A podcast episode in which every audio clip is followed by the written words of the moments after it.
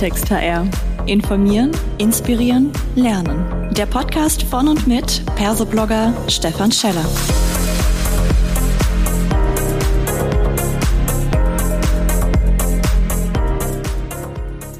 Hallo und herzlich willkommen zu einer weiteren Ausgabe von Klartext HR. Heute freue ich mich, den Guido Zander mit mir am Mikrofon zu haben und wir sprechen über das Thema Vier-Tage-Woche. Wundermittel oder nur Hype? Hallo Guido, schön, dass du da bist. Hallo Stefan, schön, dass ich da sein darf. Genau, und da sein darf ist diesmal tatsächlich ein bisschen anders, als wir das normalerweise haben. Ähm, ich, ihr an den äh, Hörern draußen könnt es nicht mitbekommen. Wir sitzen hier gerade auf der Zukunft Personal in so einer Art Telefonzelle mit drin und machen hier einen quasi live gegenüber sitzen Podcast. Finde ich auch sehr spannend mal. Und insbesondere das Thema ist natürlich ein Thema, über das man wahrscheinlich auch länger als 15 Minuten reden könnte.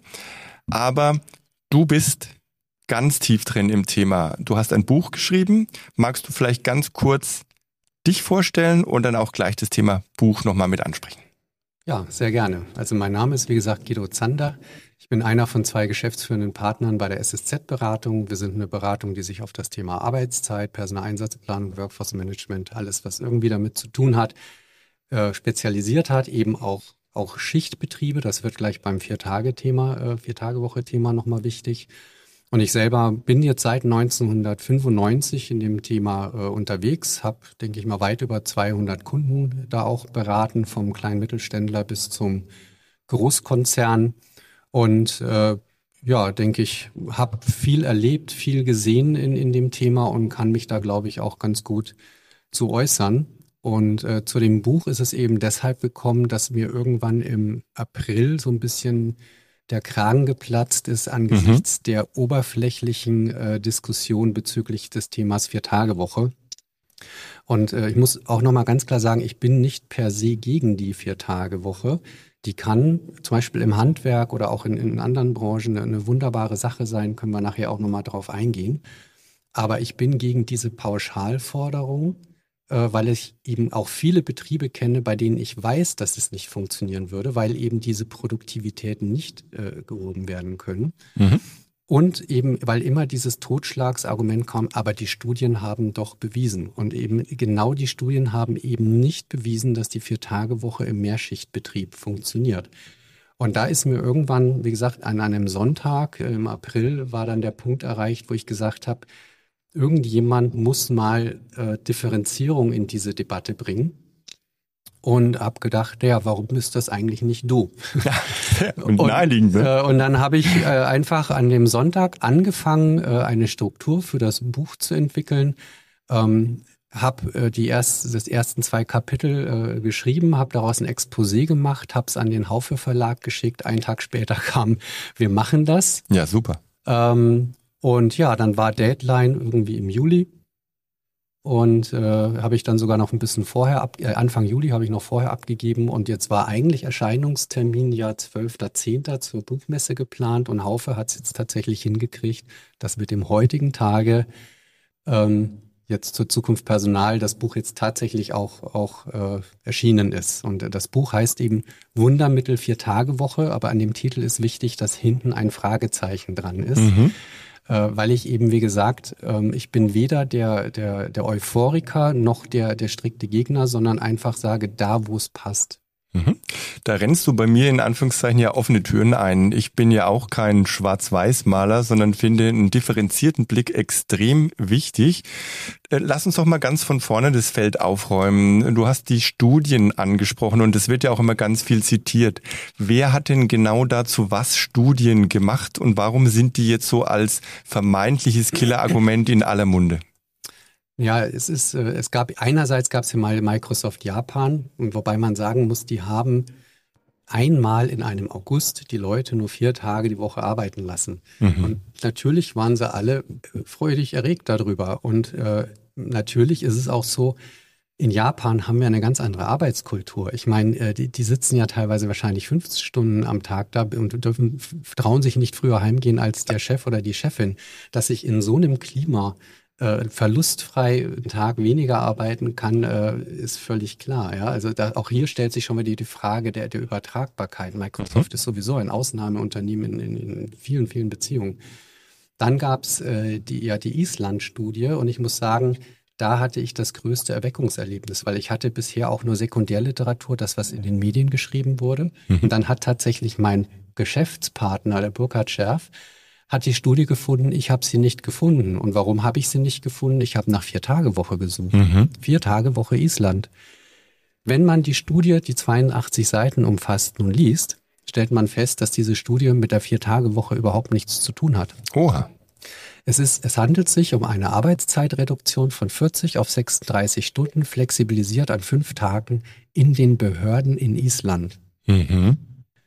Ähm, und die Effekte waren positiv. Natürlich, äh, ich habe vier Stunden weniger Arbeit und wenn ich das flexibel spiele, kann ich unter der Woche vielleicht eher meine Kinder irgendwo abholen oder ich habe Freitag, Mittag frei, weil das war dann nämlich eine viereinhalb Tage Woche. Mhm. Ja. Und diese Effekte waren alle sehr, sehr, sehr positiv und die sind ja auch überhaupt nicht von der Wand zu weisen. Wogegen ich eben massiv vorgehe, ist, dass in der deutschen Presse daraus wurde, Island hat bewiesen, dass die Vier-Tage-Woche funktioniert. Mhm. Und zwar bei selben Output. Und jetzt bin ich mal ein bisschen böse. Wir reden hier über Behörden. Also wenn ich jetzt mal in Deutschland mir eine typische ja. Behörde angucke und sage, und wie haben sie nämlich das erreicht? Meetings gestrafft, Digitalisierung, Prozesse digitalisiert, aber auch zum Beispiel Öffnungszeiten gekürzt. Mhm. Und wenn ich mir jetzt mal Deutschland angucke und sagen würde, also ganz ehrlich, äh, wahrscheinlich kriegen wir es auch in drei Tagen hin würde trotzdem einer wirklich auf die Idee kommen zu sagen, das können wir jetzt deutschlandweit einführen, weil wir haben im, im Finanzamt München bewiesen, ähm, dass die Vier-Tage-Woche funktioniert. Und das mhm. sind eben diese, diese unsäglichen, äh, einerseits Verallgemeinerungen, aber wie gesagt, nochmal, es ging nie um eine Vier-Tage-Woche.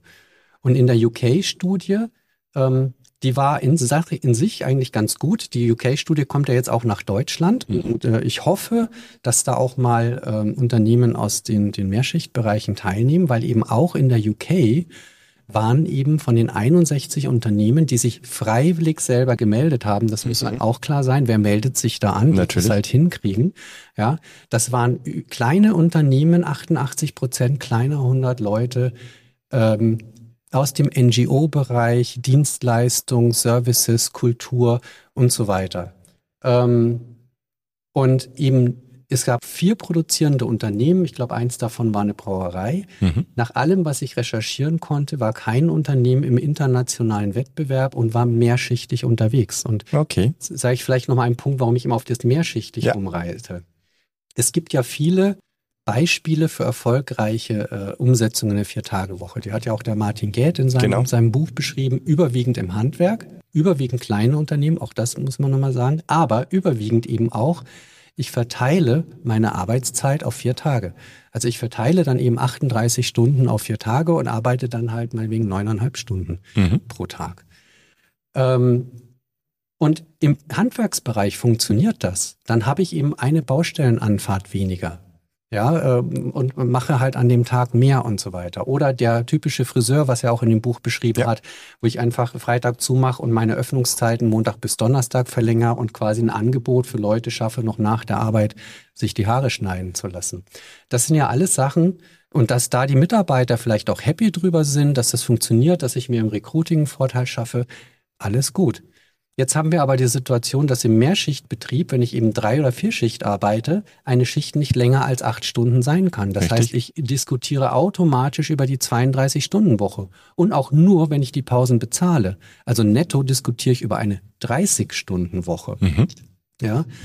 Und Jetzt ist es eben auch so, dass nur weil ich jetzt nur noch vier Tage die Woche arbeite, heißt das ja nicht, dass meine Maschinen automatisch schneller laufen. Ja. Und die Wahrscheinlichkeit, dass ich zusätzliches Personal brauche, wenn ich eben meine Maschinen auch noch am fünften Tag laufen lassen will, ist sehr, sehr hoch. Mhm. Und äh, das auf einem enger werdenden Fachkräftemarkt, ja, und eben ähm, mit zusätzlichen Kosten. Und jetzt kommt der nächste Aspekt. Die gerade im IG Metall-Tarif, die ganzen Unternehmen sind ja im internationalen Wettbewerb. Als Handwerker muss ich ja auch nur lokal äh, agieren. Ja. ja?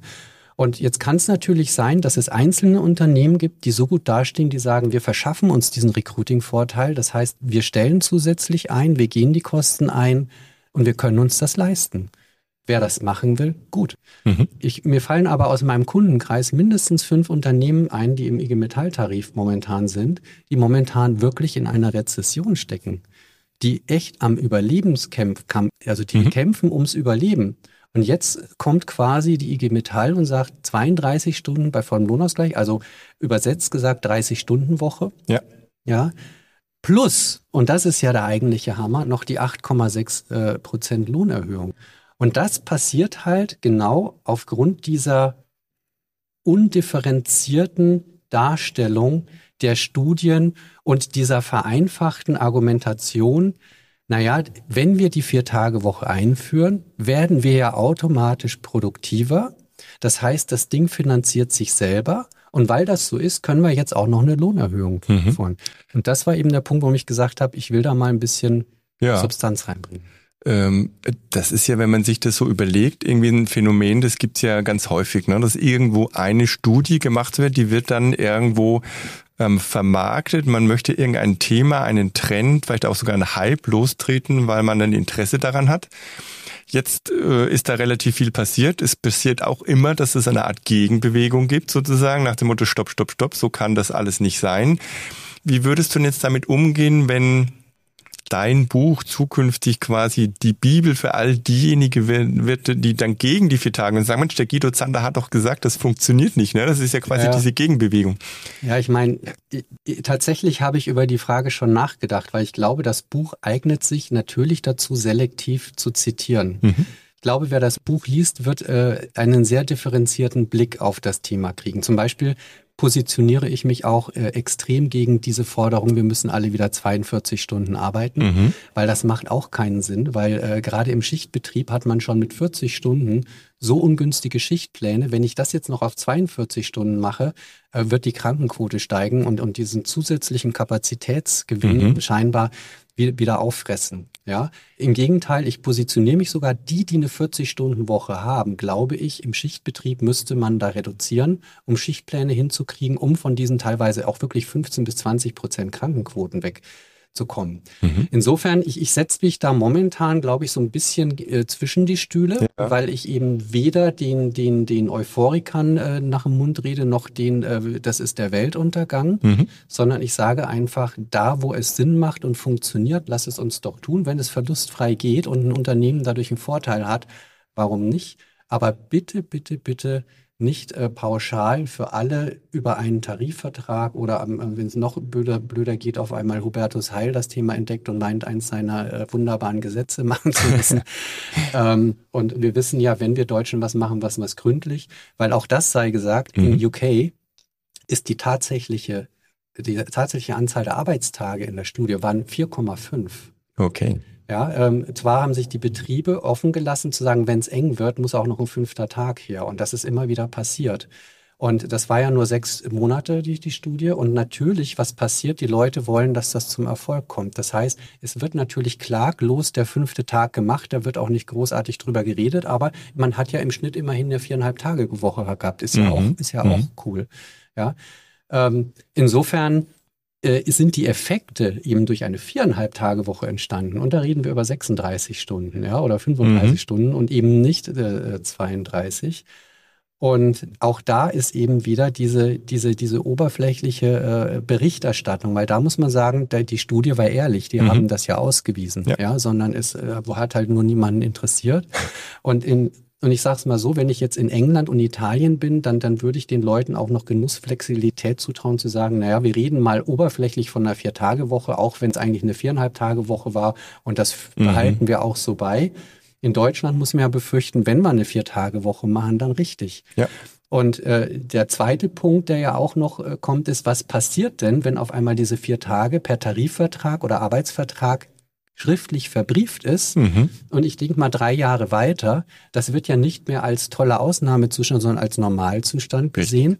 Und dann ist die Frage, wenn ich denn meine fünften Tage brauche, wie lang wird es dauern, bis ich auf einmal über Mehrarbeit rede? Das Ganze ist mitbestimmungspflichtig, zuschlagspflichtig und vor allem, das darf nur freiwillig sein. Mhm. Und äh, Und dann ist nämlich die ganze Produktivitätsgewinn äh, auch wieder beim, beim Teufel. Ja. Und deshalb, wie gesagt, ja. geht es wirklich sehr, sehr stark um die Differenzierung. Das ist äh, auch der Martin Gerd, mit dem ich ja auch quasi schon einen Podcast aufgezeichnet habe, sogar einen, einen Deep Dive für den Persoblogger Club auch er ist ja nicht ähm, undifferenziert unterwegs, aber er zeigt halt mal, weil wir natürlich als Deutsche eher wieder bremsend und geht nicht unterwegs sind, mal bewusst so auf, was alles möglich ist, sagt er aber selber auch, es wird sicher nicht überall funktionieren, es macht keinen Sinn und vor allem auch ein gesetzlicher Anspruch ist Quatsch. Insofern seid ihr euch ähnlich, habt aber vermutlich mit euren Werken trotzdem eher zwei verschiedenen Lagern gedient. Ne? Die einen, die sagen, Mensch, schau doch, da gibt's jetzt 150 oder wie viele Unternehmen, die machen das alle ganz toll, das klappt bei uns auch ich sag als Inspiration, toll. Und es wird diejenigen geben, die sagen, naja, auf Faktenbasis, schaut euch an, was der Guido da rausgearbeitet hat. Das wird bei uns nicht funktionieren. Ich denke, das ist ein spannendes Aushandeln und äh, ich kann eigentlich auch nur ähm, ja die Medien warnen, da äh, pauschal, ähm, ich, ich bekomme da sofort natürlich große Medien in, in, in, in den Blick, die dann da draufspringen und sagen, geht, geht nicht, ja, die auch dieses Schwarz-Weiß natürlich befeuern, weil da habe ich eine Nachricht. Mir geht es auch darum, eben Stimmen wie dir, die differenziert drauf äh, gucken, da ähm, ja eine Kraft zu geben, sichtbar zu sein. Ja, insofern habe ich dich gerne auch mit in den Persoblogger Club mit reingeholt, damit du deine Expertise und deine Differenziertheit damit reinbringen kannst. Ja, also da bin ich auch froh, äh, dabei zu sein. Und äh, da bin ich ja auch mit, mit Thema Schichtplanung, im, mhm. also im, in der Produktion mit drin. Und ja, Gut, sage ich mal, Guido, herzlichen Dank für die ersten Einblicke. Ich denke, das Buch ist auf alle Fälle lesenswert und wie gesagt, wer mit dir in Kontakt treten möchte, kann das tun über die Show Notes, über dein LinkedIn-Profil oder auch dann bei uns im Persoblogger Club. Schön, dass du da warst, lieber Guido. Ja, freue mich, dass ich da sein durfte. Das war eine weitere Folge Klartext HR. Informieren, inspirieren, lernen der Podcast von und mit Persoblogger Stefan Scheller.